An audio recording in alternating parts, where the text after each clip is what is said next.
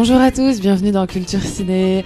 Euh, comme d'habitude au rendez-vous, je suis avec Jérémy et Andy qui est revenu parmi nous. Oui, je suis revenu d'entre les morts. C'était assez sympa comme tour, mais euh, voilà, je, suis- je suis revenu.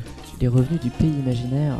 Exactement. Et Culture Ciné t'a manqué bien entendu. Oui, donc euh, comme le capitaine Crochet, j'ai mis une perruque aujourd'hui. Oui, parce que Bien sûr.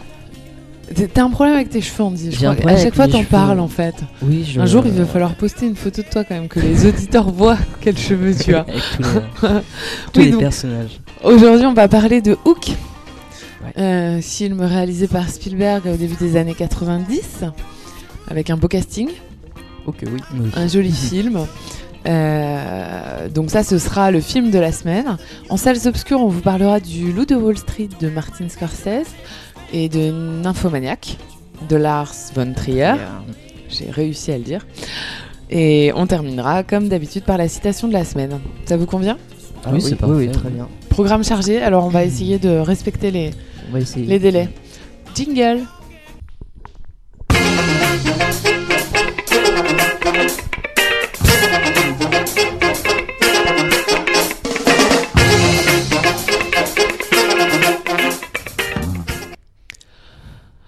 Alors, Hook.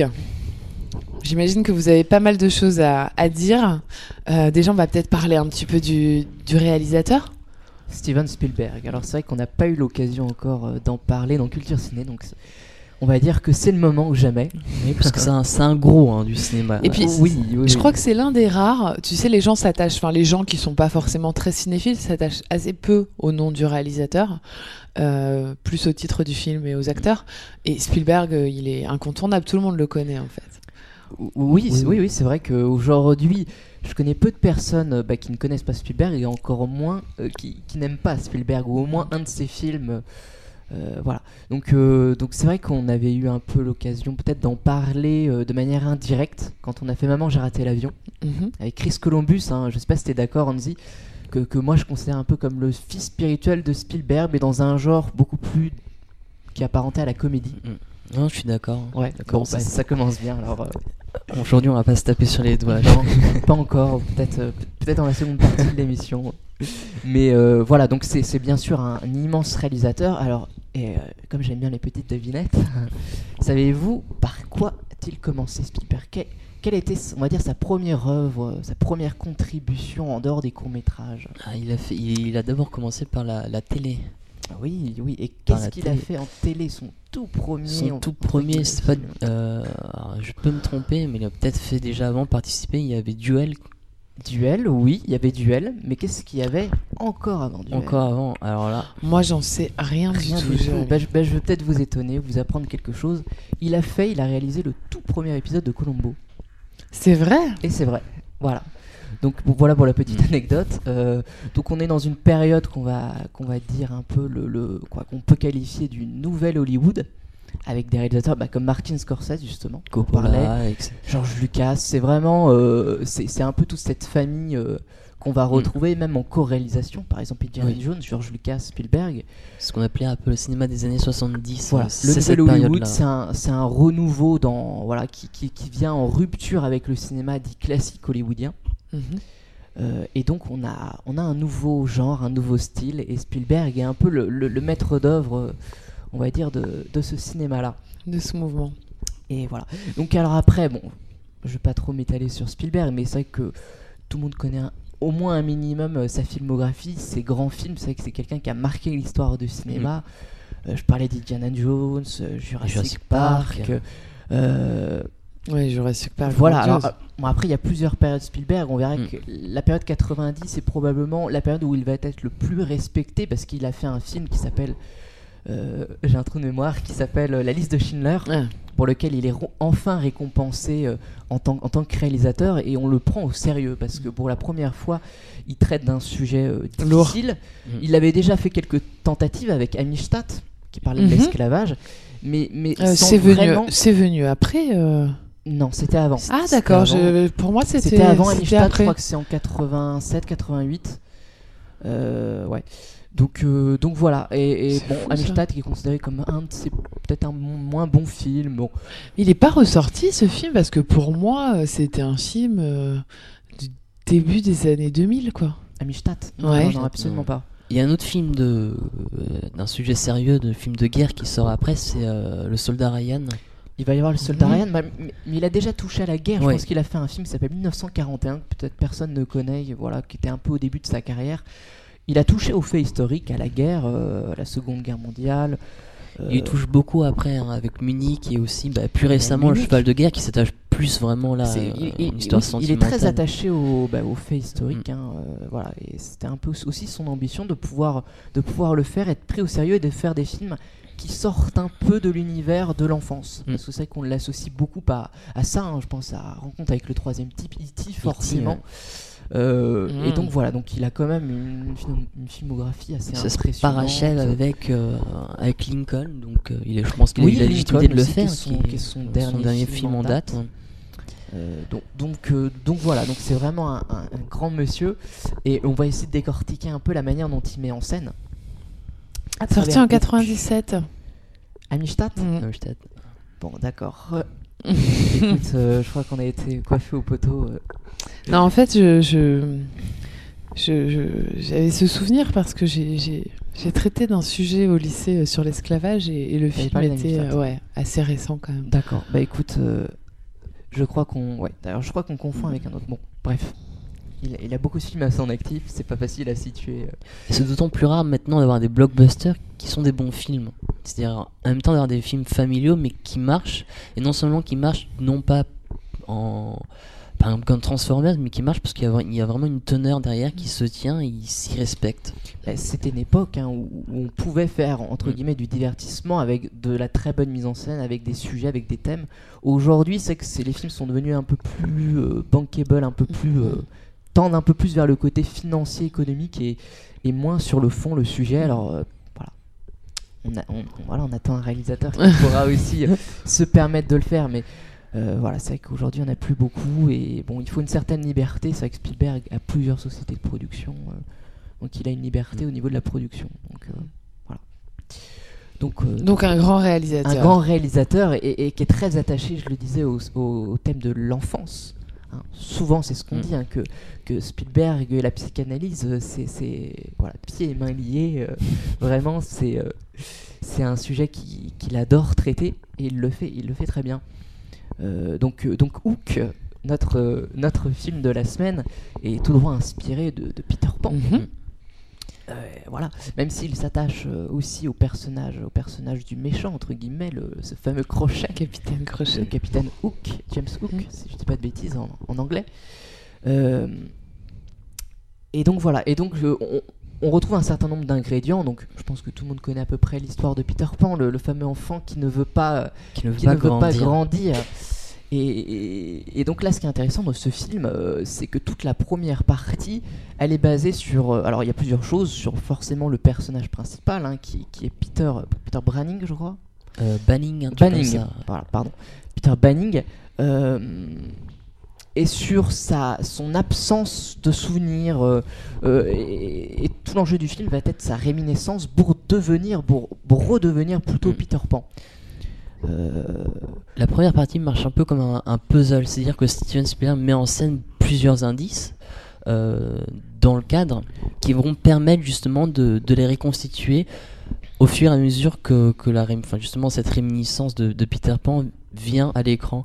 Et c'est ça qu'on on observe plusieurs choses. Il y a par exemple l'aspiration euh, hors du temps, l'aspiration temporelle, ne serait-ce qu'avec euh, sa caméra qui s'attarde sur la fenêtre, donc il y a le cadre, le hors-champ, euh, quand le, le petit est tiré hors champ par la, par la grand-mère qui, qui est vraiment tr- très très marrante. Et il y a aussi euh, un moment là où, où tout va commencer, le passage du chapeau. À un moment on voit le- un chapeau à l'écran et ce grand chapeau qui, qui, voilà, qui pourrait permettre de penser, bon là je dérive un peu, mais ça peut être le, le chapeau du chapelier qui, voilà, donc du retour, euh, le retour temporel, le tunnel, le lien temporel euh, entre l'imaginaire et le réel. D'accord. Oui, c'est vrai que tu fais référence à Alice au Pays des Merveilles. Alice au Pays des Merveilles. Euh, oui, bien sûr, ça peut être aussi une, une référence qu'on peut prendre, en tout cas sur l'aspect un peu merveilleux de ce qu'est le, le pays imaginaire. Euh, Et psychanalytique aussi. et psychanalytique aussi, c'est vrai que dans Alice au Pays des Merveilles, je crois que c'est c'est probablement le conte le plus, le plus intéressant de, bah, de ce point de vue-là. Euh, et, et là, alors, je, je vais vite fait m'arrêter au- aux acteurs. hein. Oui, au casting, j'allais Au casting, venir, justement. je- je vais commencer par ça, sur le choix, le choix des acteurs. Alors, comme acteur principal, il choisit euh, Robin, Robin Williams. Robin Je ne Williams. confonds pas avec le chanteur. C'est très dur, moi aussi, à chaque fois, je... Voilà. Euh, Robin Williams, qui est vraiment l'acteur des années 90, qui joue dans énormément de films à cette époque-là. est- L'acteur familial, l'acteur qui plaît aux enfants, qui plaît aux Tout grands, qui plaît à tous. euh, qui, a, voilà, a, a vraiment joué dans beaucoup de bah, des films différents, un peu plus tragiques, un peu Mhm. plus comiques. C'est vraiment un acteur à une- voilà, qui, qui possède une palette incroyable. Euh, bon voilà, en tout cas c'est quelqu'un qu'on a beaucoup vu euh, dans les années 90, beaucoup moins dans les années 2000. Euh, et voilà, et donc après sur ce choix de casting, je pense que c'est assez audacieux. Et- Dans et quel sens?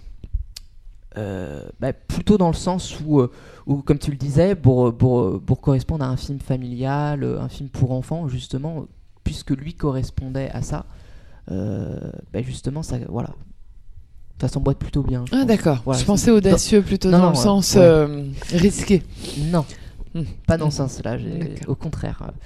Et, euh, et Dustin Hoffman, donc là, qui est un peu plus, un peu, un peu plus étonnant pour le coup, Mm. c'est qu'il n'a pas forcément eu l'occasion de faire des rôles de, bah, de méchants, on le voyait pas forcément dans, voilà, dans, dans ce type de personnage. Et là, justement, euh, on le voit dans, dans ce fameux capitaine, euh, capitaine Crochet. D'ailleurs, Il est bien grimé. hein. Il est bien grimé, On le il reconnaît bien à le rôle. peine. Il fait bien peur, en tout cas quand t'es enfant. euh. Je suis d'accord.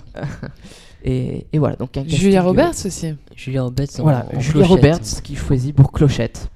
Là aussi, actrice phare des années 90. euh, voilà, c'est voilà, c'est pareil, hein, comme Robin Williams, c'est un peu le, le même schéma. Euh, voilà, après, ap- après la Dame âgée, donc euh, jouée par Maggie Smith, Maggie Smith le professeur McGonagall pour, dans Harry pour, Potter. pour les adeptes euh, d'Harry Potter. Euh, là aussi, bon, c'est vraiment, euh, on, on est typiquement dans un film familial avec Mm. un casting euh, euh, avec des acteurs à l'époque jugés comme entre guillemets bankable ou en Mm. tout cas qui, qui peuvent attirer un public assez large. Donc voilà, donc sur cet aspect-là, Spielberg euh, se débrouille euh, plutôt bien. Peter Pan, c'est c'est une œuvre qui a beaucoup inspiré le cinéma hein, quand même. Euh, oui, quoi, il y a plusieurs, plusieurs films. euh, le dernier en date, c'est attends, il y a eu Neverland. Mhm. Euh, après, il y a eu peut-être des Disney sur La Fée Clochette, je crois. Ouais. Mais je pense c'est plus le thème en fait du retour à l'enfance Mm. qui est plus retravaillé dans dans d'autres films que des c'est- c'est remakes. c'est un des- thème, je pense, ouais, on aura l'occasion de d'en revenir. C'est ce qu'on appelle le, la, la théorie pré-oedipienne, hein, le, le Mm. fait de vouloir retourner en enfance à tout prix ou même de ne vouloir absolument pas grandir. ce qu'on a existe, appelé le hein, syndrome de Peter Pan. le syndrome de Peter Pan, justement, voilà, c'est ça. Euh, Oui, c'est vrai que ça. ouais. voilà. Le fameux Michael Jackson était Ouais. atteint de- Ouais. du syndrome de Peter Pan, d'ailleurs. Et donc pour l'histoire, donc c'est c'est c'est un Peter Pan adulte qu'on nous Voilà, donc on retrouve un Peter Pan adulte qui est à l'opposé euh, des valeurs ou Mm. des caractéristiques de ce qu'est Peter Pan. Mm. Donc ça veut dire qu'on retrouve un homme d'affaires qui est très préoccupé par son travail, qui n'a pas vraiment le temps de s'occuper de ses enfants, d'avoir des gestes attentionnés. Euh, d'ailleurs- euh, toute l'introduction, la première partie, ça sert à ça, c'est-à-dire qu'il n'assiste pas au match de, de baseball de, de son fils, euh, la pièce de théâtre de sa fille, il la regarde, on va dire. Voilà, il la regarde euh, à moitié les yeux euh, endormis. Il la regarde euh, mais il l'écoute pas en fait Mm. vu qu'il est il est au téléphone. Il est vraiment extrêmement soucieux de, de son travail. Il a un travail qui est très prenant. je crois qu'il s'occupe de redresser des entreprises. de autres. redresser, fusionner, ça, ça Oui, se c'est un avocat d'affaires. Voilà, c'est un. D'ailleurs, c'est ce qu'il dit à plusieurs fois. Il, à plusieurs reprises, il dit Je suis un, je, suis un avocat. avocat. Voilà, c'est intéressant. C'est qu'il se définit pour le coup par son, Mm. par sa fonction et c'est tout à fait euh, typique, euh, en tout cas, de, de ce personnage qu'on retrouve dans la première partie, qui, en effet, qui est, qui est- qui est assez euh, crispant dans le sens où. Bah, où il n'arrive pas à voir ses enfants et en même temps c'est Ouais. le principe bah, du rejet, c'est-à-dire qu'il a rejeté l'enfant qu'il était. Mais c'est très, bien d'avoir pris justement quelqu'un qui exerçait une profession comme ça, très juridique, parce que c'est vrai que c'est l'opposé total en fait du monde de l'enfance. C'est vraiment. C'est intéressant parce que Spielberg, justement, il a, je pense qu'il a tranché radicalement. euh, il a voulu voilà, avoir une nette différence entre le Peter Pan d'avant, donc euh, d'avant dans l'histoire, mais aussi euh, qui va revenir après, et euh, ce Peter Pan là. Et c'est vrai que du coup, ça passe forcément par l'oubli des noms. Donc, on a quand même hein, le jeu du puzzle, donc son oubli, sa perte de mémoire, la perte de mémoire de soi. Et euh, c'est vrai que plus grande est la chute, finalement, plus grande sera la remontée.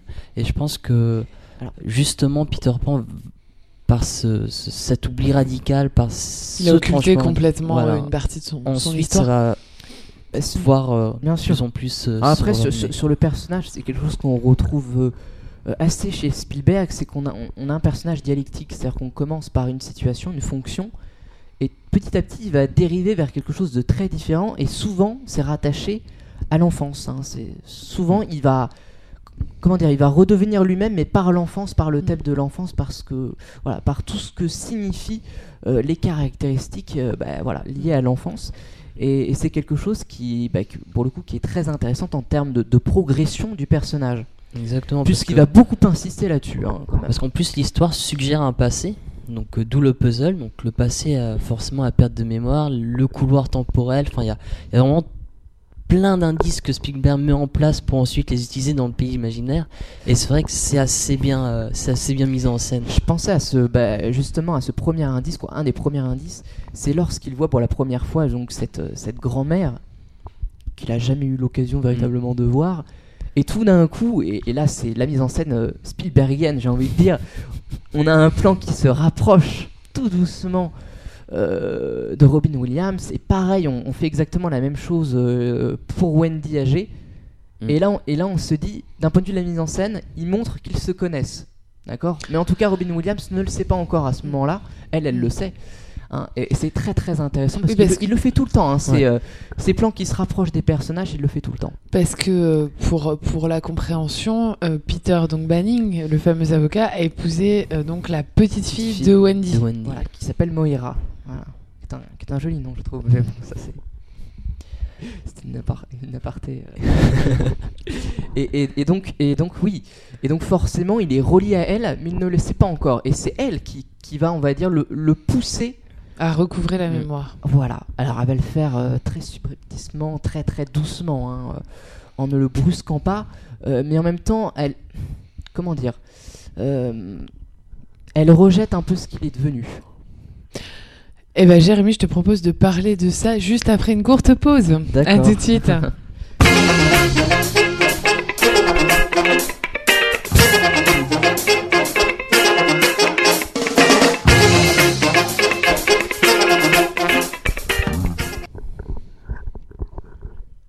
Retour sur le plateau de Culture Ciné pour la deuxième partie de l'émission. Pardonnez-moi ce petit temps de d'ajustement. Euh, donc euh, du coup oui, on, on vous parlait donc, hein, on vous remettait un peu l'histoire de du film Hook, Hook, pardon. Euh, le H se prononce en anglais. Oui. Et Et, donc du coup, euh, on expliquait un peu euh, comment euh, Peter donc va va, va retrouver va retrouver ses souvenirs d'enfance, ceux, du pays imaginaire.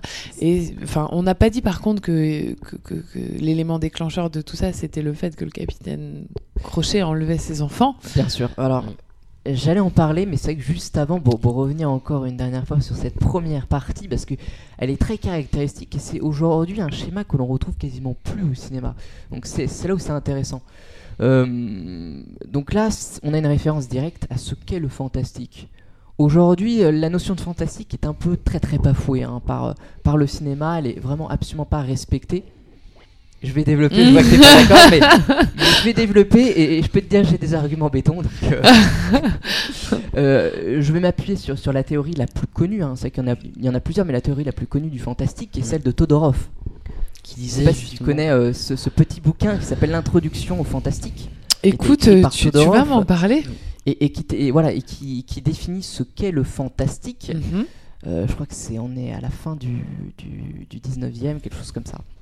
Hein, où là on voit un fantastique très différent de ce qui se faisait avant, qui était beaucoup plus quoi. Ce qui se faisait avant, c'était beaucoup plus de, de l'ordre du mythe, c'était Mm. beaucoup plus ce qu'on appelle du merveilleux. Mhm. hein. et, et tout d'un coup arrive ce fameux livre qui s'appelle Frankenstein, écrit par Mary Shelley, qui, qui pose les codes et les nouvelles bases du fantastique, on va dire moderne. hein.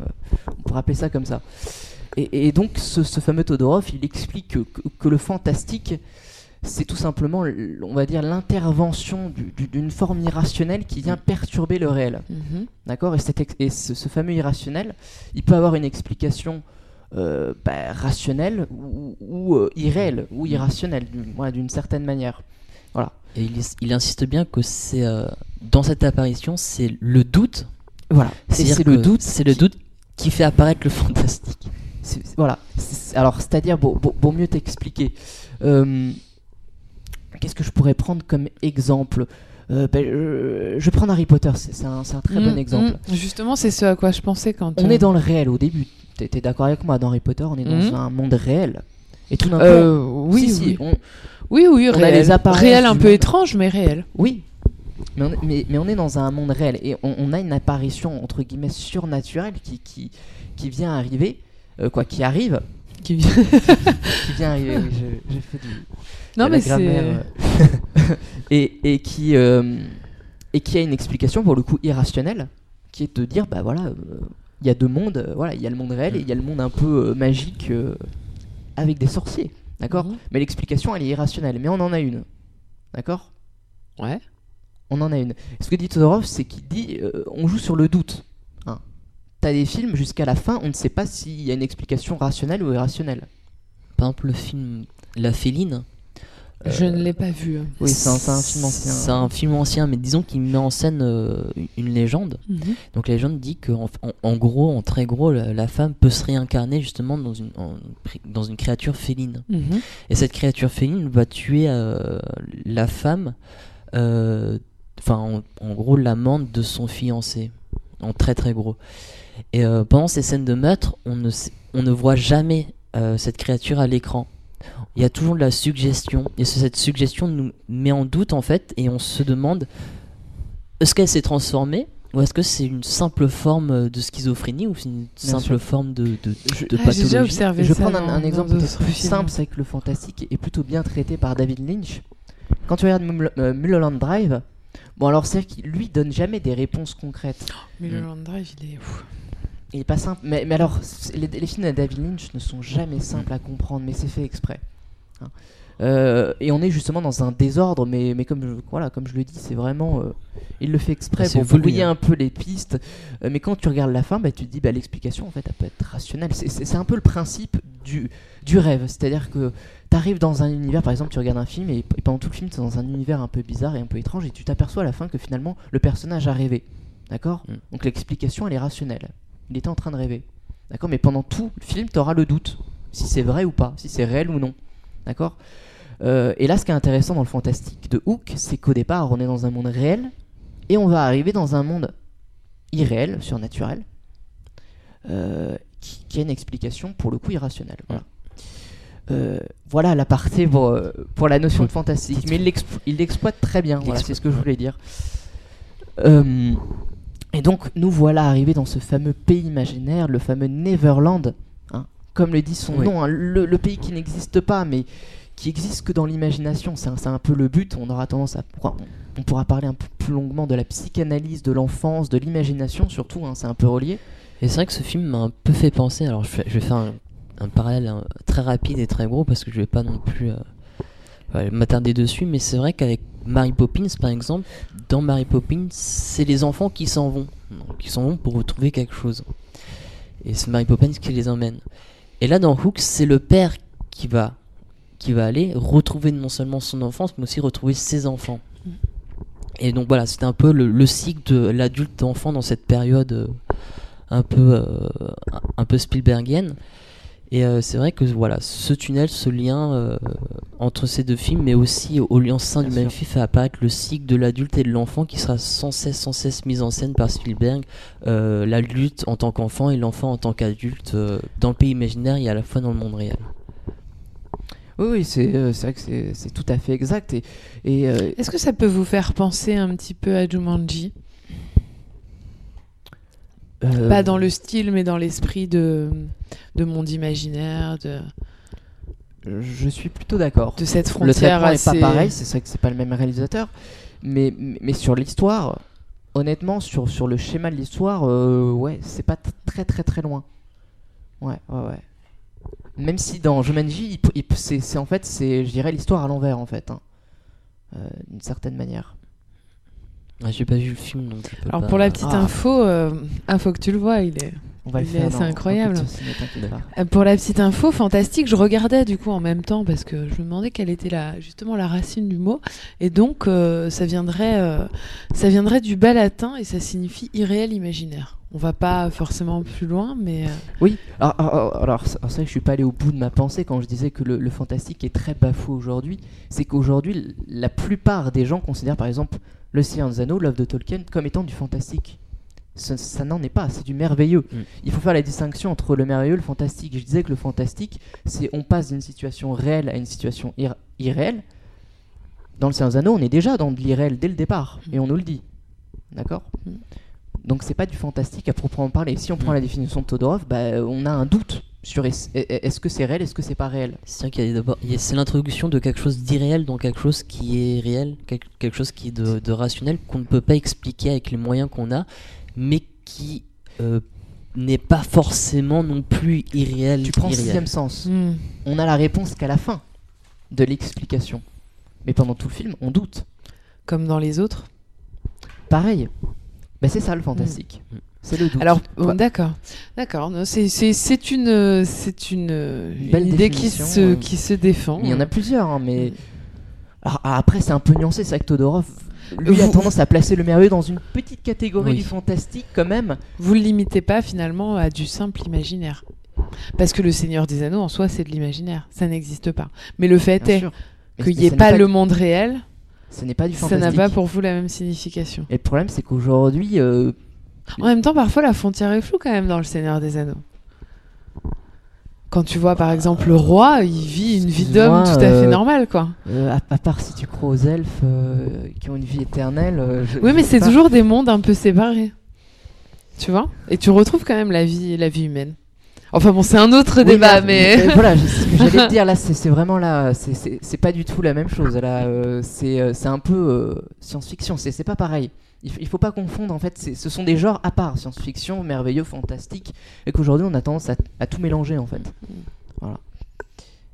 Et est-ce que le merveilleux et le fantastique sont des sous-catégories de la... Alors après, ça dépend. Tu prends Narnia, au début on est dans un univers réel, et ensuite on dérive vers, vers un univers imaginaire. D'accord? Bon, Ouais, Par Narnia, exemple, ça va les, faire les- penser un les peu à Mary films d'horreur aussi. Il y a des films d'horreur qui sont des films d'horreur, mais il y a des films qui font peur et qui sont des films fantastiques. Euh, je pense fort, par exemple à, à Mama qui est sorti euh, l'année dernière, qui est plus qu'un film d'horreur, c'est vraiment un film fantastique. Il n'y a pas de- vraiment de. On est dans une situation rationnelle et finalement tout d'un coup on a l'intrusion de d'une force surnaturel. du hein, Je pense à un film, euh, Dr Jekyll et Mr Hyde avec euh, Oui. Johnny Depp. Tu me le classes dans quelle catégorie? Euh, Alors attends. Parce que ça me fait penser à la féline un peu de, de dont tu parlais tout à l'heure, où on voit hein. jamais vraiment, mais en même temps. Euh, On aura l'occasion Bon, peut-être. on- On, on- on fera une émission sur les, les, les, les genres. Ça pourrait être intéressant justement de d'éclairer un moi, peu là-dessus. euh, Si ouais. on confond tout. euh. D'accord. Bah écoute, oui, oui, on, on pourra en, Ouais. discuter euh, plus longuement. Mais, mais revenons à Hook. et, et- et on était justement dans le thème de l'enfance, de, de, ce- de la psychanalyse, et je parlais de, de la théorie pré-oedipienne. Alors qu'est-ce que c'est? C'est justement ce retour à l'enfance, ce- ce qu'on appelle le syndrome Peter Pan. hein. Clairement, cette volonté de ne pas grandir, de ne pas vouloir grandir pour rester dans une certaine forme de confort de l'enfance euh, et dans l'imaginaire euh, et tout ce qu'il a de merveilleux. Voilà. Et il le met bien en scène en Spielberg, c'est euh, il y a le retour aux sources, hein, le retour de la vie quand par exemple euh, Peter Banning tombe dans le berceau, euh, quand il ouvre la maison de poupée, il voit la fée clochette dedans, donc c'est l'ouverture d'un monde, c'est- l'ouverture de la mémoire, c'est quelque chose qui vraiment c'est la réminiscence par excellence. C'est- Ce qui est intéressant, je rebondis sur ça. Là aussi c'est très bien pensé même en termes d'accessoires. C'est-à-dire qu'à ce moment-là, il se confronte au plus, quoi, à plus petit que soi. Donc c'est forcément, euh, c'est une des premières étapes vers le retour à l'enfance. hein. Le fait qu'il s'accroupisse euh, justement vers cette, euh, cette maison de poupée, c'est forcément un signe. de Quoi. Tu, quoi, tu parlais d'indice, Mm. c'en est un. Voilà. Et t'as tous ces personnages qui essayent de le faire retourner en enfance. Ils ont beaucoup de mal. Et c'est vrai qu'il est très très résistant. Pour le coup, il a des frontières d'adulte en termes de, psycha- en, en termes de psychanalyse. Il a quand même des frontières très très solides. Surtout en plus, il est avocat. Donc Mm. euh, encore, euh, voilà, Mm. c'est encore encore plus dur que Mm. pour une autre personne. Euh, et, et voilà. Et c'est quelque chose qui est très compliqué. Il va finalement arriver à perdre sa frontière en, en- en étant confronté aux, bah, aux enfants perdus. Mm. Où là justement il va arriver à voler, qui est un symbole d'imagination pour le coup euh, assez, assez, assez, euh, bah, assez poétique. Oui, c'est l'évasion en fait, l'évasion Voilà, imaginaire, si, c'est ça. c'est l'évasion de la psyché en fait. Mm. euh. Tout à fait. Bah, mais il arrive à se libérer. Ouais. euh, ouais. Et c'est c'est très bien fait, même en termes de, de mise en scène. Je parlais de la lumière, c'est qu'il utilise beaucoup les effets de fumée. Mm. Ça, ça, ça, il le fait beaucoup. Bon, c'était peut-être aussi la mode dans les années la lumière l'ombre, 90. Ah, C'était la mode, mais c'est vrai que c'est vrai qu'il l'a beaucoup utilisé, il l'a beaucoup, il l'a beaucoup fait. Euh, une, une manière assez forte, hein, ça, ça correspond euh, voilà, un Mm. peu à un univers un peu féerique, c'est de la magie, c'est Mm. c'est euh, très bien fait. à l'image du jeu d'ombre et de lumière qui, qui arrive à chaque fois, comme euh, la première scène de théâtre euh, dans laquelle joue sa fille. Qui, qui, qui- est d'un point de vue scénaristique absolument remarquable, hein, Mm. puisqu'elle annonce le film, elle annonce les personnages, elle annonce la situation. Quoi de mieux pour rentrer dans un film que de, de Mm. nous montrer d'un point de vue purement métaphorique ce qui va se passer C'est c'est- voilà. C'est très beau. Vas-y, je te laisse continuer, embrayer euh, On sur mes, sur mes notes. sur tes notes. Je sais pas si c'était un autre thème euh, que tu voulais aborder. Bah, euh. je voulais. euh, ah, c'est un petit thème, mais c'est vraiment le, le thème de la poupée de la marionnette, Mhm. dans le sens où c'est très drôle dans, dans le monde dans lequel il est, et surtout son personnage, c'est-à-dire que on lui dit de faire quelque chose, il va le faire. C'est vraiment, euh, il retourne vraiment dans un esprit bête entre guillemets, mais pas négatif de l'enfance, où quand on lui dit quelque chose, il va le faire. Euh, quand on lui dit euh, ne touche pas à ça, il va pas toucher, mais même s'il va par- parfois transgresser cette, cette limite en allant voir ses enfants qui sont emprisonnés, voilà, il va pouvoir poser ensuite les jalons de, de la suite du scénario. Donc c'est assez marrant. Donc il, Spielberg mêle, mêle par là le ridicule un peu, Mm. l'absurde. Enfin, c'est des situations vraiment comiques. C'est- C'est-à-dire que je sais que je parlais de dialectique d'un personnage qui connaît une dialectique, mais c'est aussi vrai quand tu regardes euh, l'imaginaire versus un peu le pragmatisme. C'est quelqu'un quand même qui, qui n'arrive pas à rentrer, quoi, qui n'arrive pas à, à accepter euh, le côté imaginaire, l'imagination. Euh, il, le- il la rejette totalement. Il, fait- il un rejet. euh, euh, je pense notamment à cette scène euh, de banquet où, euh, où il mange de la nourriture invisible et, et- et les enfants lui disent mais tu n'as qu'à imaginer et, c'est au moment où il imagine que, que la nourriture apparaît en fait. hein. donc euh, C'est un peu, c'est le paroxysme de l'imani- de l'imaginaire pour vivre. Mm. C'est-à-dire qu'on a besoin de cette imagination pour vivre, donc par le Mm. repas de, Et, euh, de se nourrir, et de là pour le coup euh, je dirais pareil de Spielberg. hein. c'est un peu euh, Ah, c'est- t'as besoin d'une imagination bon, bah, pour pouvoir faire ce type de film. donc la et, euh, pensée devient matérielle, un peu Oui, comme c'est Jurassic ça. Park. C'est le hein. pouvoir, c'est le Il pouvoir arrive, justement de la pensée sur, sur Ah, la réalité euh, des choses. C'est, c'est, c'est- bah, c'est- voilà, c'est-à-dire que la pensée, l'imagination n'a aucune limite, Mm. mais aucune. Mm. Voilà. Et, et que bien souvent, euh, à l'âge adulte, on, on devient. euh, Bah, forcément, les, les, les- frontières et- se forment et, et souvent elles deviennent infranchissables. Les barrières. barrières, plus ouais. revenir en arrière. ouais. Et cet imaginaire ne Ouais. passe pas par la, par la vue. Donc euh, c'est pas par la vision qu'il va pouvoir s'apercevoir euh, de son imaginaire parce qu'à chaque fois qu'il est dans le monde réel, il a ses lunettes. Mais quand il a quand il a quand il est dans le monde imaginaire, il perd ses lunettes. Il n'a plus ses lunettes, il voit vraiment par ses yeux, par ses enfin ses sens les plus purs en fait, qui ne sont vrai. pas déformés par un autre objet euh, euh, non naturel pour le coup. Et c'est vraiment voilà l'imaginaire pour vivre, c'est l'imaginaire Spielbergien. euh. C'est ouais, c'est ça que c'est, super bien fait. Et, euh, et, et- et pour revenir aux indices, hein, je, j'y repensais quand, quand il fait son speech, quand il fait son discours, tu sais, devant, devant toutes ces personnes. Et on voit qu'il y a des enfants perdus qui ont Ah grandi, etc. Et, et qui le regardent avec des yeux. C'est un peu leur idole. Hein. Peter, Mm. Peter Pan, et lui, il fait un discours extrêmement, euh, comment dire, euh, extrêmement Éloquent. sérieux, éloquent, où il parle de, bah, bah, de business, euh, etc. Il a un discours d'avocat, quoi. Euh, et et c'est assez drôle parce qu'il a des gens, quoi. Les, Ouais. Son les deux éditoire en face, le rencontrent, regardes et ils disent mais, mais c'est Peter Pan et en, et en fait c'est le seul à ne pas le savoir encore et, et c'est assez C'est amusant. assez drôle. ouais. C'est les deux mondes qui se rencontrent et qui donnent justement cet Et- et ce effet un peu étonnant, décalé. euh. Et ce qui est étonnant même chez les personnes âgées, c'est que elles ont un regard d'enfant. C'est-à-dire qu'on on sent que bien qu'elles soient âgées, et, et même Wendy, hein, bien, qu'elles so- voilà, bien que ces personnes soient âgées, elles sont restées dans leur tête des enfants. Et, et c'est assez intéressant. Et lui est toujours confronté, quoi qu'il arrive, à l'enfance, à la pensée de l'enfance. Et, euh, et c'est quelque chose qui est irrémédiable. Il doit forcément euh, retourner dans, bah, dans le pays imaginaire. Comme la vieille personne qui veut absolument retrouver ses billes. hein, Oui, qui sont- au début, il le prend pour un fou, il le prend pour un sénile euh, bon pour à mettre dans la maison de retraite. Et, et en, fait, et en fait, il s'aperçoit à la fin que, que non, il, bah, il que les billes existent réellement. Mais voilà. Et euh, oui, c'est assez amusant en fait. hein, mais c'est ce qu'on disait, c'est le, c'est le pouvoir de l'imagination qui, qui transcende le réel. Mm. Euh, et ça, Spielberg, c'est un thème cher, c'est un des rares, et voire même un des derniers réalisateurs à traiter de, de ce sujet-là de manière extrêmement, extrêmement forte. Alors après, euh, on pourrait parler des, des deux, quoi, des personnages importants aussi, des deux enfants, quoi, de ces deux enfants. Euh, et, et- et essayer de voir à quel point ça a un impact sur lui. D'accord? Parce que, voilà, je parlais encore de dialectique. Au bout d'un moment, le, petit Jack, donc, qui est, son, fils, va se tourner vers le capitaine Crochet qui, qui fait tout pour le. Comment dire euh, C'est une ruse du capitaine Crochet pour, pour s'approcher de Jack, pour justement euh, faire en sorte de l'éloigner de son père.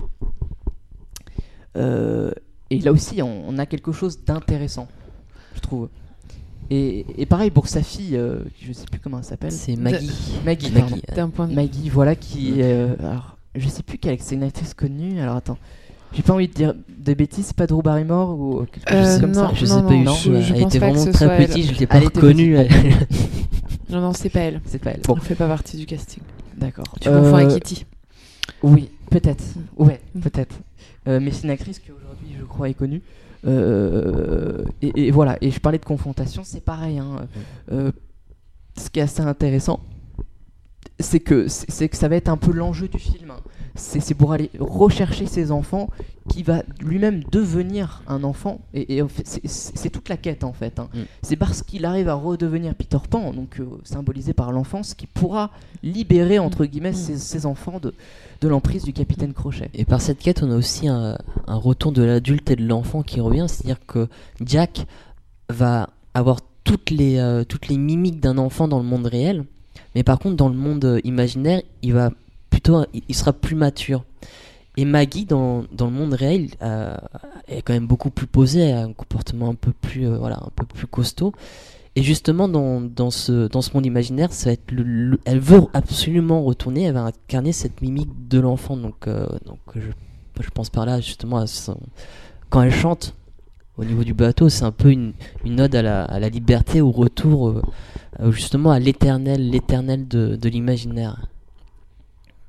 Je sais pas si vous m'avez suivi. Si, si, euh, si, si, voilà. si, si, mais, mais, mais c'est vrai que, voilà, c'est que je le disais, c'est un, c'est un thème euh, qui, qui, est, qui est surexploité par, euh, par Spielberg et qu'on retrouve, Mm. qu'on retrouve à, à travers la musique aussi. Je pense que tu vas Ah pouvoir oui.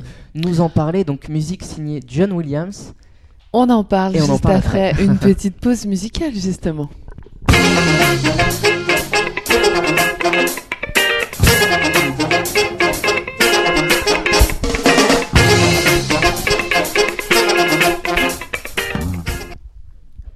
Retour sur le plateau de Culture Ciné pour la dernière euh, partie de l'émission. Donc, euh, ben, on a décrypté euh, le film Hook. On va passer euh, à la musique avec notre spécialiste de la Musique. Anzi. Alors la musique signée bah, John Williams, qui, qui est un grand, grand collaborateur de, de Spielberg. Qui est un génie, tu peux le dire. C'est un génie. Je vois Jérémy qui, se... qui tient pas en place sur sa chaise. alors, alors, il y en a- il y, en a beaucoup, beaucoup qui disent que, que cette bande originale de Hook, c'est. euh, bon, il faut nuancer, hein, mais c'est la plus grande et la dernière plus grande partition que John Williams s'est composée. Pourquoi? Euh, déjà parce que dans cette musique, on retrouve tous les prémices de, ces euh, musiques, donc on peut dire de ces symphonies, hein, parce qu'il compose vraiment des, bases symphoniques euh, de, ces, de ces autres films qui vont suivre, que ce soit Harry Potter, Star Wars. Il y, en a, il y a beaucoup de thèmes qui commencent, mais qui vont s'achever plus tard. Donc c'est très marrant. Donc là, c'est vraiment une musique foisonnante de thèmes, de légèreté, donc aussi par rapport à la harpe, qui apporte vraiment un souffle, la flûte, pour être beaucoup plus littéral et aussi le violon donc il va pas nous il va pas nous nous, nous alourdir de, de, gros gros thèmes euh, bien euh, avec des cuivres. Il va plutôt euh, pencher pour la, la légèreté euh, marquer quelques quelques thèmes. il, il, envoie quand même pas mal les cuivres hein. il envoie pas mal les cuivres mais ça reste très ça reste très partagé. Si tu veux ça ça reste bien qu'il y ait des cuivres ça reste quand même assez léger enfin je sais pas si vous me comprenez mais ça, ça, va pas du direct au tout euh, dans, dans, les thèmes et je trouve que c'est une partition mais qui, qui, est vraiment merveilleuse et qui, Alors, qui euh, justement d'un point de vue technique on pourrait parler d'une des spécificités de, de John Williams. Alors tu, je, je sais pas tu, tu vas peut-être pouvoir m'éclairer surtout dans cette partition là où, au bout d'un moment je crois qu'il y a un changement de tonalité. Si je dis pas de bêtises mm. hein, dans, dans le thème principal euh, il y a un changement de tonalité qui, euh, qui est assez caractéristique. Je pense qu'il le fait beaucoup dans, dans ses compositions oui, c'est vrai qu'il. Euh, alors, dans cette composition, dans ce que j'ai entendu euh, en directement euh, pendant le film, j'ai remarqué beaucoup, de majeurs. Et à chaque fois que le mineur arrive, c'est le, mineur du réel, hein, c'est le mineur aussi du capitaine Crochet. C'est vraiment ce retour, cette, cet accrochage carrément de, voilà, de ne pas laisser échapper non plus trop vers l'imaginaire. Et ce majeur va, complètement parachever la vision de Spielberg. Et c'est vrai que il va non, non seulement utiliser des, des modes, donc majeur, mineur, mais aussi des, un autre type de mode, donc ce qu'on appelle la musique modale, euh, par exemple le, le, mode de Ré. Donc, euh, alors je prends ça le mode de Ré comme exemple, hein, c'est pas forcément celui qui est utilisé. On va prendre la gamme de Ré, donc de Ré à Ré, sans aucune altération, et par les intervalles qu'il y a, on va la transformer sur à partir euh, partir d'une autre note, donc de Do par exemple, donc une autre tonalité. Donc transposer les intervalles d'une certaine euh, carrure sur une autre euh, tonalité. Donc, et par là, il va instaurer tout un système de fantastique par euh, justement les, les intervalles que l'on n'entend pas spécifiquement et aussi par ces, ces, canons instrumentaux. Je sais pas si vous avez remarqué, mais la musique de John Williams et spécifiquement dans Harry Potter qui a été euh, annoncé dans Hook, il y a beaucoup de, de notes rapides qui, qui comme des comment expliquer ça? Vous prenez une harpe et vous prenez la, la, corde du bas par exemple -hmm. et vous, vous, tirez vers le haut et toutes les notes coulent euh, comme et ça. C'est pas du glissando Du glissando, mais c'est euh, ce qu'on appelle aussi des canons, c'est-à-dire qu'on va vraiment lier euh, tout ça. Donc, parce que le glissando fait plus, fait plus appel à, à une technique, technique instrumentale. D'accord. Ok, bah écoute, euh, non, c'est très intéressant d'un point de vue technique, mais, mais une musique, une musique magnifique. Magnifique et essentielle à l'ambiance du film. Et qui mélange aussi parfois les, les voix et les chœurs, donc ce qui rappelle aussi euh, l'enfance et mm -hmm. la Mhm. pureté, euh, parce que voilà. Écoute, c'est bien. Donc très beau film. Alors n'hésitez pas à le revoir parce que comme on le disait, il est sorti euh, oui, c'est que dans les années 90, C'est un film qu'il faut voir enfant, je pense, Mm. mais, mais, mais comme beaucoup de films de Spielberg, c'est à voir enfant. C'est c'est primordial. Et il y a beaucoup, beaucoup aussi d'indices, de, ouais, de références à Walt Disney. hein. Tout à l'heure, on parlait bah, du coup seul- seulement Peter Pan. Il y a le chapeau, mais il y a aussi, euh, je sais pas comment vous l'avez perçu, mais c'est peut-être un peu gros de ma part, mais genre, l'épée à la fin, moi, je la prends comme une valeur prophétique, hein, comme Excalibur, le, Mm. le roi Peter Pan qui revient un peu. Le roi, c'est un petit peu exagéré, mais voilà, le, le chef de bande Peter Pan qui revient, qui revient à ses sources. Oui, c'est empreint de, de plein de, de, de détails justement euh, de l'histoire merveilleuse Mm. et fantastique. bah, très bien les garçons, bah, écoutez, n'hésitez pas à le revoir euh, à la télévision ou à acheter le DVD pour vos enfants, pour vous-même. Parce que c'est c'est la période en plus, euh, je pense, pour le voir. Pour, pour le voir? Ah oui? Mm. Avec les fêtes de Noël, euh, tout ça. Bon, c'est c'est terminé là, on dit. Hein on est reparti Non. sur une nouvelle année d'ailleurs. Mais dans un an, euh, Très bien. Bon, ben, on va passer à, à nos salles obscures avec euh, Nymphomaniac. On commence par Nymphomaniac. ouais, on peut commencer. Bon, alors on l'a vu avec Anzi. Mhm. euh, je pense, euh, je, parle en ton nom, hein, je pense que bon, pour le coup, ce n'est pas un bon film. Mm. On va essayer d'expliquer pourquoi. Alors déjà, je pense qu'on peut dissocier deux choses. Le thème du film, euh, le thème, plus loin du film. Euh, sur le film en soi, c'est un film euh, assez terne. Quoi. La mise en scène est très brouillon, bancal. Sans mauvais jeu de mots, le film est mal monté. Euh, et, Ah, et, euh, voilà, et c'est quelque chose qu'on retrouve. Alors, c'est la version censurée qui est sortie en salle. Euh, donc, euh, donc il n'y a pas tous les éléments voulus par, Mm. par le réalisateur. Il y a combien de, de scènes qui ont été coupées? Je sais pas, à mon avis, beaucoup. Il y, a- bon, il y en a certaines, c'est très grossier, ça se voit. Qu'il y, a- voilà, qu'il y a des coupes qui ont été Il y a faites. des coupes, il y a des très, sauvages, raccords, il y a, il y a Très, de-. Euh, c'est assez étonnant, à mon avis, le réalisateur euh, n'était pas en salle de Mm. montage, hein, je le dis, je, je- je pense. Que, euh, et à mon avis, c'est parce que tout simplement, il n'a pas voulu, il n'a pas souhaité dès le départ avoir une version censurée. C'est un film qui touche pas, qui touche pas son but non plus. Voilà, qui- et c'est aussi pour ça. Honnêtement, alors après, peut-être que la version non censurée sera Ouais, peut-être mieux, je- j'en doute, étant donné le scénario qui, qui reste assez faible. C'est vrai que dans le scénario, il fait des Ça raconte des- l'histoire du- d'une d'une addict au sexe? Oui, c'est ça, c'est-à-dire que c'est ça, c'est, l'histoire d'une, donc, d'une femme qui est retrouvée dans la rue par un, par un homme et elle lui raconte sa vie, et plus précisément sa vie sexuelle. Et, C'est un sujet quand même euh, qui, qui, qui est assez actuel. Euh, on entend de plus en plus parler justement de, de, de cette addiction. C'est une addiction dont on parlait pas il y a encore quelques années. Euh, aujourd'hui, on- tabou. On s'aperçoit, et en rapport encore avec ce, qu'on, ce dont on a déjà débattu, mais c'est cette société de consommation qui nous ronge, euh, on a de plus en plus de gens atteints de ce, de ce Oui, syndrome de l'addiction au sexe. Conséquence. euh, Voilà. C'est vrai qu'on connaissait ça pour, pour, euh, pour les hommes. Alors c'est vrai qu'on aura on pourra en parler avec le film Shame qui pour le coup traite le problème de, de manière mille fois meilleure, même si c'est pour le coup ça va être du problème masculin, enfin, du, du point de vue masculin plutôt que féminin. Mais là, euh, là, si tu veux, moi j'ai senti ça comme un objet étrange. Je, je saurais même pas te dire. Alors c'est vrai que Lars von Trier est considéré comme une sorte de misogyne. Alors est-ce que le film est misogyne ou, ou- ou féministe? Je- je- je- Moi-même je n'en sais rien. Je n'en sais rien. Parce qu'honnêtement, euh, la sexualité qui nous montre, il y a du réel, parfois c'est absurde. La manière dont c'est mis en scène est absurde, c'est ça qui est Mm. dérangeant. Tu vois, c'est, je pourrais citer bah, la fameuse scène de dépucelage qui est burlesque, mais euh, C'est ridicule, C'est ridicule. On- je comprends pas. Il y a, il y a- il y a encore la, la, scène- la première scène, le prologue.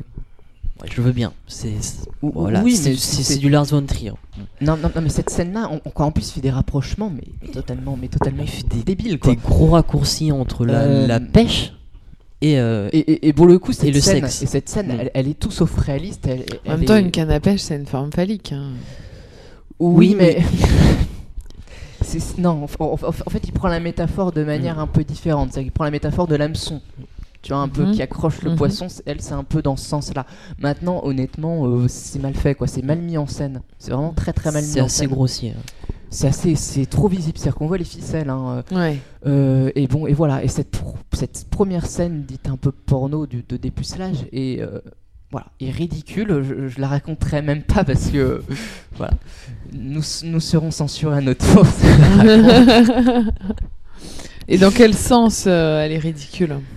Bah, parce, parce que totalement irré- totalement irréaliste. Là, je pense que je sais pas si t'es Ah d'accord oui, avec moi. euh, Si totalement. t'auras l'occasion de le voir, Charlotte, tu, tu- tu- tu me diras ce que t'en penses, mais je pense que tu diras pareil que moi. euh. Et, totalement et, totalement débile. bon, dans la manière dont ça s'est fait, je, je- je- voilà. Je- Disons que Moi-même, je suis ça un peu doit être de- le début, obligé de canaliser ce et que on n'a rien. dire, mais- il y a rien. Enfin, disons que c'est- vraiment là pour le coup. qu'elle vient voir en gros un, un- un garçon qu'elle apprécie plutôt bien. Alors ça, on le voit dans, dans la Et elle bande-annonce, lui je dit crois. en Ouais. gros, est-ce que tu accepterais de, de- De de quoi prendre ma virginité Mm, mm. Euh, Et lui, il dit, ouais, Il fait, pourquoi ok, pas, ouais. euh, Attends, je répare ma moto, j'arrive. et, euh, et, et après, bah après euh, la, la manière dont, dont c'est fait, c'est voilà, c'est très très très euh, Mm. étrange, très absurde. Mais je pense qu'il voulait le montrer comme, comme quelque chose d'absurde, mais il n'y arrive pas. Bah, c'est comme euh, cette fameuse scène euh, où, où Matourman arrive avec ses enfants parce qu'elle voilà, Alors- couche un peu avec tout le monde. Non, c'est oui, c'est-à-dire qu'il faut resituer. Si tu veux, en, en gros, elle couche avec une personne donc qui est mariée. et, et elle lui dit, cyniquement en fait, hein, pour, pour rire, elle lui dit Mais, mais si tu annonces à ta femme et que, que tu la quittes, je veux bien euh, qu'on reste ensemble. Alors qu'en fait, elle en pense pas un seul mot. Et lui, il Et arrive qu'est-ce qu'il fait? Bah, Lui, il la prend au mot pour le coup, il arrive. Il avec dit, ses j'ai- valises. il arrive avec ses valises, il dit J'ai quitté ma femme, mes enfants. Et là, elle le regarde, elle est stupéfaite. Mais qu'est-ce qui se passe? C'est que sa femme l'a suivi, elle s'est ramenée avec les gosses. Et elle rentre dans l'appartement avec les gosses, elle leur dit Alors, Regardez. je, je vous présente Non. l'amante de votre père. Voilà Là, c'est le lit dans le lequel lit de il la couche. traînée. Euh, et, et a, et a fait tout un speech comme ça qui, qui, qui- qui pourrait être encore plus drôle qu'il ne l'est, même si d'un point de même, si c'est très provoquant, hein, c'est, mais c'est volontairement provoquant. Euh, bon. Et, mais voilà, mais il va pas au bout de l'idée. Alors, euh, C'est-à-dire qu'il reste entre deux eaux, j'ai l'impression qu'il il sait pas quoi faire avec son sujet. Et au final, au lieu d'aller totalement dans euh, l'un, au lieu d'aller totalement dans l'autre, il reste entre les deux et, euh, et le- ça marche Le problème, pas. c'est qu'il veut être provoquant, mais ça ne Mm. marche pas parce qu'il va pas au bout de son idée. Euh, voilà. Et sur l'objectif film, c'est raté. Alors après, on, on- on va essayer de parler de, de l'autre thème qui, qui est la pornographie. hein. C'est ce qu'il Ouais. voulait faire au départ. hein. C'était un film pornographique. Euh, et même ça, c'est raté. Alors après, c'est une version censurée, hein, je, je ne l'oublie pas. Mais euh, il y a très peu de scènes porno. Elles sont pas choquantes, pas dérangeantes. Elles sont pas dérangeantes. Il y a Elles des sont assez sont discrètes, sauf la première, en effet. Mm. Quoi, la première, ouais, dans le train, qui là est beaucoup plus frontale. Euh, donc, donc, donc, avec son ami, elles font un petit jeu dans le train. C'est à celle qui couchera avec le plus d'hommes. Qui remportera un sac de Dans chocolat. le- voilà. Qui est Et- encore aussi Et celle qui absurde. couche avec le plus d'hommes, bah, elle remporte un sac de chocolat. Euh, et, et- et- et donc, elle joue à ce petit jeu et. euh, euh, C'est quand même assez marrant, je trouve, parce que bon, moi j'ai pas eu l'occasion de voir le film, donc je vous entends euh, en parler. Euh, moi, je trouve que c'est quand même assez, pour le coup, audacieux, mais dans le sens, euh, oui, dans son mais- sens premier, de d'avoir pris une femme comme personnage principal, parce que ce genre de de, de, de Euh, pratiques sont plus souvent des pratiques masculines. Souvent, les jeunes hommes allaient euh, Oui. à celui qui se fera le plus de meufs. Enfin, c'est c'est pas quelque là, chose de très euh, féminin. C'était le sujet principal, hein, c'est que le titre, quoi, Mm.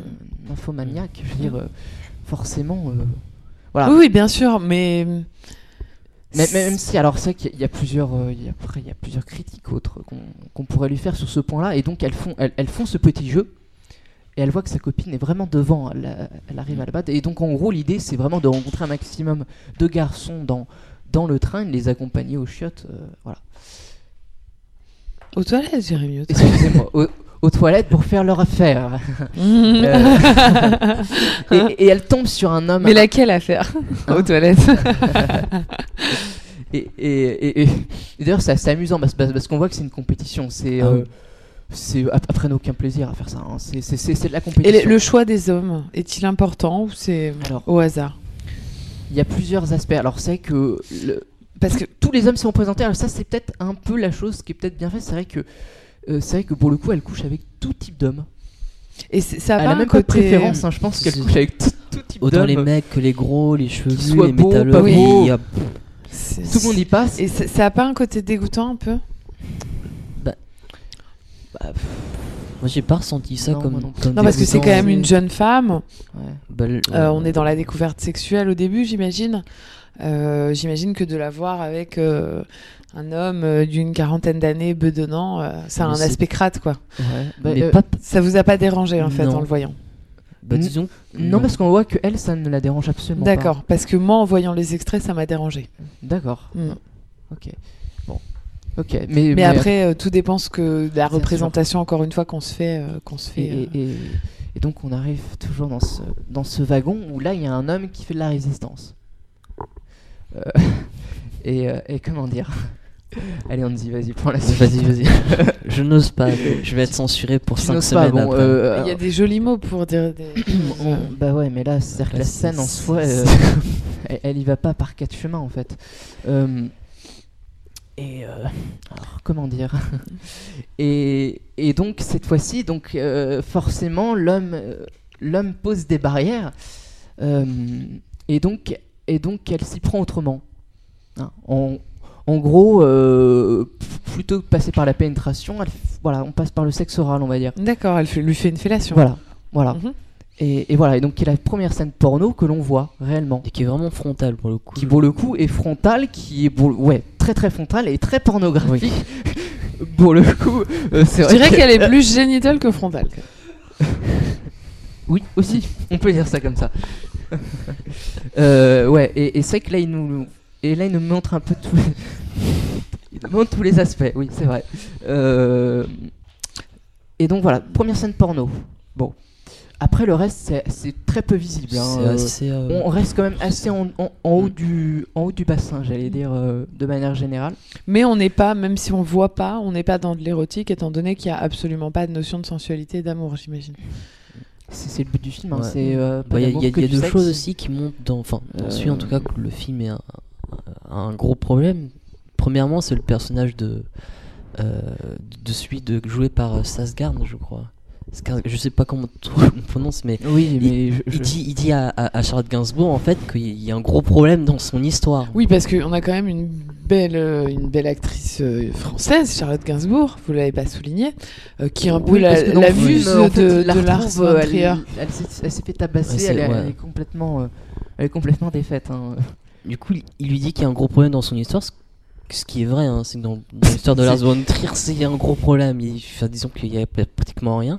Et deuxièmement, que, euh, ce qui prouve que Lars von Trier a, a loupé son coup, c'est que au lieu d'être choquant par les scènes de sexe et tout, la scène la plus choquante, c'est pas une scène de sexe. C'est- on voit son père qui est enfermé dans, dans un hôpital avec une camisole de force et littéralement il se, il s'est un peu euh, chié dessus.